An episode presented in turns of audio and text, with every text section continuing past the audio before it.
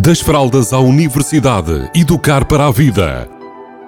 Uma rúbrica sobre parentalidade que lhe proporcionará caminhos para melhor entender a criança ou jovem.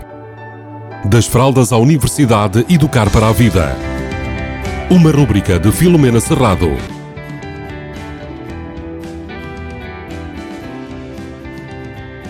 Olá, bem-vindos, bem-vindas. Hoje vamos falar de liderança. E para falar de liderança é importante, se calhar, eh, falar um bocadinho sobre o que é que é um líder. E se fará sentido, deixo-vos esta questão, na vossa família vocês serem pais líderes, professores líderes, educadores líderes, eh, ou seja, nós termos uma alta liderança forte. Se isto fizer sentido, é importante que nós trabalhemos isso, ou seja, o líder, e isto é, uma, é um clichê que se ouve quase em todo lado, não é? Que o líder normalmente é a pessoa que dá o exemplo, que é capaz de mostrar a forma correta de, se, de seguir ou de, de, de um determinado comportamento.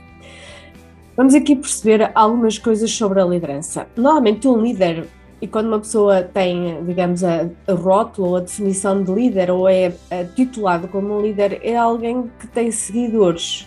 Alguém que, por ser quem é, por fazer o que faz, por ter determinadas atitudes, as outras pessoas sentem que faz sentido seguir aquela pessoa, faz sentido ouvi-la, faz sentido replicar um, um pouco daquilo que ela também faz, porque aquilo faz-lhe sentido. Então, acima de tudo, nós temos que perceber se queremos ser líderes, temos de trabalhar a nossa parte de querermos de termos seguidores.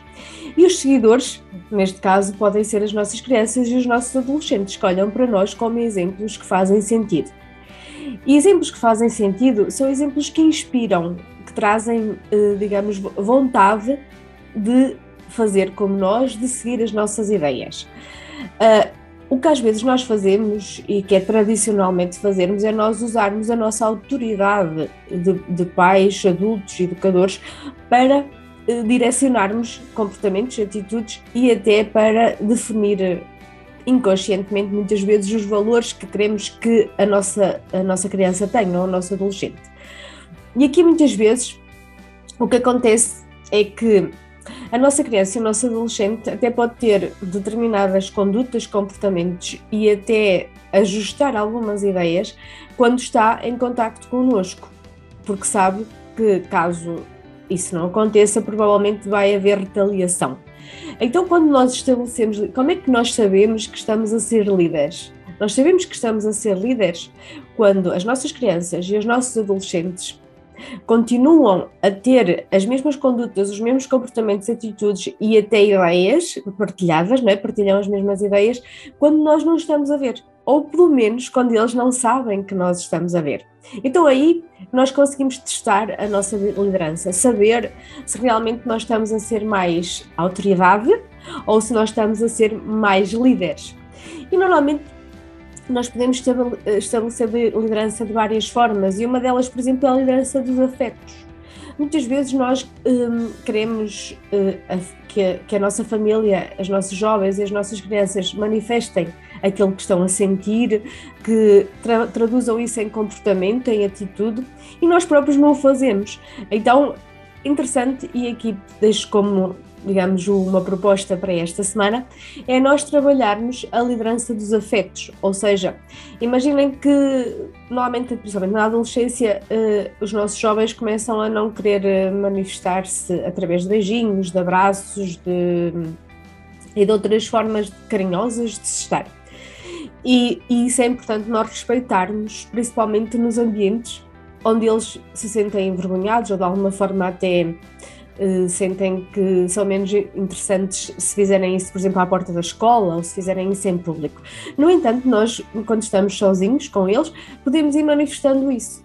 E provavelmente nós vamos ter alguns que vão, digamos, evitar e até contrariar isso e, e, manifestar que não estão muito para aí virados, porque já são crescidos, já não precisam desse tipo de, de atitude.